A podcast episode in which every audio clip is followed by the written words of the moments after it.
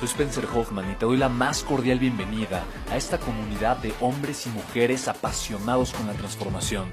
Y es que sabemos que así tiene que ser la vida, habiendo tantos con la mente confundida y plomo en el corazón, desperdiciando su potencial y dejando su vida para después, para nunca. Sabemos que tenemos que hacer algo y es por eso que estamos comprometidos a cambiar las cosas. No somos uno más del montón y pasamos desapercibidos. No le hacemos caso al miedo, ni huimos del dolor de pagar el precio. Y sobre todo, no cargamos con el pasado ni con el arrepentimiento porque vivimos en el presente. Creemos en la grandeza y la creamos. Creemos en quienes lideran con su inteligencia y su pasión y en quienes construyen un imperio con su potencial a pesar de venir de la nada. Aquellos que podemos llamar imprescindibles porque sabemos que ser uno de ellos es cambiar al mundo y dedicar la única vida que tenemos a construir un legado. Bienvenido a tu podcast, Una vida, un legado. Entonces, lo más inteligente siempre es preguntar primero. ¿Ok? ¿Sí? ¿Queda claro, sí o no? Ahora, vamos a partir de ese concepto, porque justamente una de las cosas más importantes que quiero compartirte es que, sí, para mí, la base de cualquier, de cualquier, de cualquier empresa exitosa es la generación de flujo de efectivo rentable. ¿Estamos de acuerdo, sí o no? Flujo de efectivo rentable. Lo voy a poner acá. Y le pongo R, le pongo rentable, porque cuando yo empecé a estudiar mucho acerca de las inversiones, a tomar algunos cursos, eh, únicamente mencionaban el tema del cash flow, flujo de efectivo. Y de repente me, me, topé con un ser humano increíble que se llama Keith Cunningham. Y entonces él aprendí yo a hacer estados de resultados, a interpretar eh, estados financieros y resultados con él. Eh, él da clases de MBA en Stanford, un ser humano increíble, increíble, increíble, increíble.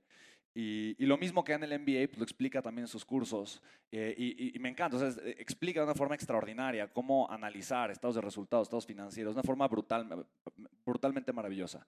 Se llama Keith Cunningham, ¿ok? K-E-I-T-H, Cunningham, ¿no? C-U-N-N-I-N-G-H-A-M. ¿okay? Y este señor es uno de los mentores de, de Tony Robbins. Yo lo conocí en una conferencia eh, cuando fue un entrenamiento de Anthony Robbins y él fue uno de los oradores y a partir de ahí lo seguí, compré uno de sus cursos y demás. Pero bueno, eh, para no ser la historia tan larga, eh, él fue la primera persona de la que yo escuché que el flujo de efectivo no servía si no era rentable. Y eso revolucionó mi forma de entender los negocios y de entender las inversiones. Porque yo me he topado, y digo, Amy te lo acaba de mencionar, nosotros para elegir un proyecto de inversión revisamos muchos proyectos de inversión. Y yo me he topado muchos proyectos que te plasman esquemas donde han generado mucho flujo de efectivo, pero no son rentables. ¿Me explico? Y entonces tú te puedes ir con la finta, decir, wow, está facturando mucho, tiene, o sea, está generando mucho capital, pero no tiene rentabilidad o su rentabilidad está muy castigada. Por lo tanto, para que este negocio despegue, se, requiere una cantidad impresionante de capital, de tiempo y el riesgo es mucho mayor. ¿Me explico? Entonces, escucha bien esto. El riesgo financiero de un negocio está en su rentabilidad. Por favor, entiéndelo, entiéndelo. Esto, esto tiene que quedarse tatuado en tu mente. El riesgo financiero de un negocio está en su rentabilidad. La razón de por qué quiebra una empresa o quiebra un negocio no es por falta de ideas, no es por falta de ganas, no es por falta de actitud, es simplemente porque el empresario no generó rentabilidad a tiempo. Obviamente pudo haber aguantado más hasta eventualmente lograrlo, eso, es definitivo, pero la razón de por qué quiebra un negocio es falta de rentabilidad. ¿Estamos de acuerdo? ¿Qué pasó, por ejemplo, ahora con Interjet y la pandemia? Las aerolíneas ahora como las aerolíneas se, democratizaron en los últimos 10 años, ahora las aerolíneas empezaron a competir justamente en este océano rojo por precio.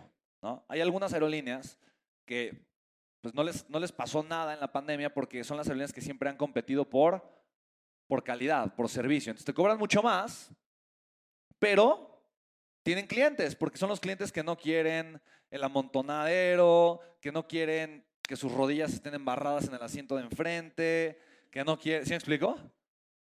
Sí, como yo, que, que ahora ya también Aeroméxico hasta en primera clase redujeron los espacios y sí, no, no, ya también. Ya necesito un jet. Sí, ya, ya me hace. Pero, pero no, a final de cuentas, Sí, pero a final de cuentas, digo, es, es, es un esquema muy interesante. Entonces, por ejemplo, hay aerolíneas que quebraron en la pandemia. ¿Por qué? Porque su rentabilidad es tan pequeña, tan pequeña, que un factor externo, una amenaza externa que les mueva tantito el tapete los truena. ¿Sí me explico? Tu rentabilidad tiene que ser tan sólida que eso no te llegue a suceder. Obviamente nadie es inmortal, pero sí puedes tomar muchísimas precauciones para que obviamente la empresa tenga una base súper sólida. ¿Estamos de acuerdo? Eso es tanto tu negocio como el negocio en el que vas a invertir, como el negocio al que le vas a recaudar capital. ¿Sí queda claro, sí o no?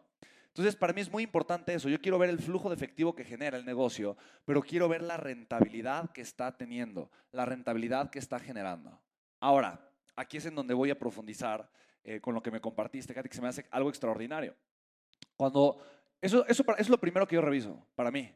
Ese es mi primer filtro. Jamie te compartió 15 principios extraordinarios, ¿vale? Pero para mí, e, e, e, eso es lo más importante, es la base de un negocio.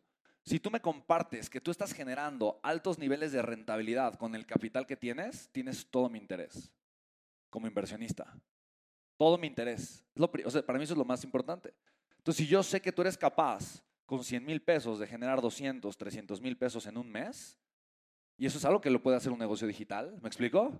Entonces, el colateral, digo, bueno, bueno, o sea, no pasa nada, a eh, ¿estás siendo capaz de hacer eso? A ver, o sea, y, me lo enseñas como inversionista y puedo ver que eres una multiplicadora de capital, tienes todo mi interés como inversionista. ¿Estamos de acuerdo? Porque entiendo que existe un riesgo, pero también entiendo que tu capacidad y tu poder para generar riqueza y multiplicar el capital que has y lo has probado y lo has demostrado por cierto tiempo, obviamente es, o sea, eh, genera, contrarresta por muchísimo el riesgo de no tener un colateral al momento de hacer la inversión. ¿Estamos de acuerdo, sí o no? Entonces, yo, ¿de qué forma como inversionista educado, de qué forma voy a contrarrestar ese riesgo? Lo voy a contrarrestar con reglas. Y las reglas las vamos a establecer en un contrato. Ahora, aquí me encanta que hay, hay abogados, ¿no? ¿Dónde está mi Charlie? ¿Hay algún otro abogado además de Charlie? Que está Sohan, ¿ok? También está Melody, ¿ok? Mi melodía de amor, hermosa, muy bien, sí. ¿Ok? ¿Solo ¿No está Nico? ¿Ok? Bueno, no está Nico. Okay, Bueno, entonces tenemos como tres o cuatro abogados aquí en la sala. Entonces, si tú te das cuenta, un contrato simplemente es un instrumento para poner las reglas, ¿no? Que se están acordando. ¿Estamos de acuerdo? Y, puedes acordar prácticamente en cualquier cosa. O sea, ahora sí que el cielo es el límite. Tú puedes llegar a acuerdos y el contrato simplemente es eso, documentar un acuerdo, nada más. O sea, no le tengas miedo que el contrato, que esto es tu hilo. No, no, no, no, no, no, no. De verdad, no, no es, no, no, no, o sea, y algunos abogados tal vez, eh, no, ah, pero, no, no es la gran cosa, a final de cuentas. O sea, sí es solamente un instrumento donde los acuerdos se comparten. ¿Estoy de acuerdo? Sí. ¿Estás de acuerdo? Sí. ¿Estamos de acuerdo? Sí. Listo. Ya. Esté el acuerdo hecho. ¿Estamos de acuerdo? Ya. Fantástico. Y obviamente el contrato sirve para que en los momentos incómodos la persona que esté incómoda cumpla con el acuerdo. ¿Estamos de acuerdo? Así de sencillo. Entonces, tú puedes ahí, por ejemplo, contrarrestar el riesgo con ciertos acuerdos. Así que todos los que son tienen una empresa de tecnología que no tienen activos, no tienen colateral, digamos que yo fuera a ser su inversionista y les hago la siguiente pregunta. Estoy dispuesto a invertir contigo, no sé, un millón de pesos, medio millón de pesos. Eh, lo que yo te voy a pedir a cambio es que primero yo recupere el monto que invertí con la rentabilidad que, se genera del proyecto. ¿Estarías de acuerdo, sí o no? ¿Quién sí estaría de acuerdo de los que tienen empresas de tecnología? Okay, eso es lo que normalmente haría una persona. Dice, ok, mira, es más, para que sea también algo cómodo, hacemos una repartición de utilidades de 80-20. Yo recibo el 80% de las utilidades y tú el 20% hasta que yo recupere el monto que invertí. ¿Es una buena regla? ¿Es un buen acuerdo, sí o no? Eso es algo que un inversionista amaría escuchar. A partir de ese momento, una vez que tú recuperaste el monto de capital que invertiste, entonces tu porcentaje de participación es tanto y el mío es tanto. ¿Te parece bien? ¿Sí o no? Entonces, eso genera mucha más comodidad y certeza al inversionista, porque lo que estás haciendo es que le generas un escenario en donde tú como empresario vas a crecer con su capital, ¿me explico?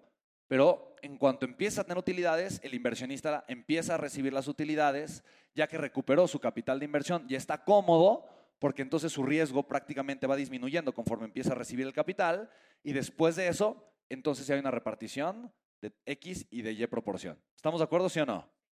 Entonces, por ejemplo, esto que, que estoy hablando, simple es un detalle, un acuerdo de negociación. ¿Estás de acuerdo? ¿Sí o no?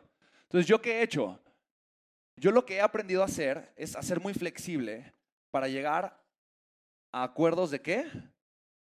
De negociación, identificando justamente cuál es ese espacio o ese ambiente en donde el inversionista puede sentirse cómodo.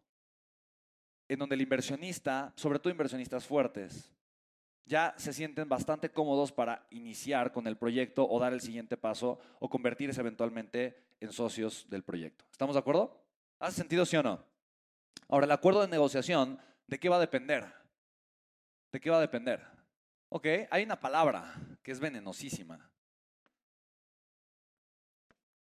De las expectativas que, todo el mundo, que, que ambas partes tengan. ¿Estamos de acuerdo, sí o no? Y es muy importante que tú llegues con las expectativas abiertas por enfrente y que le pidas las expectativas a tu inversionista abiertas por enfrente. Yo prefiero rechazar a un inversionista cuando conozco sus verdaderas expectativas y no están alineadas a las mías, aunque quiera darme el dinero, a por querer el dinero elegir a ese inversionista y darme cuenta que o no le voy a poder cumplir sus expectativas o no voy a estar cómodo cumpliendo y llenando sus expectativas o quiere algo diferente de lo que yo me siento feliz dando.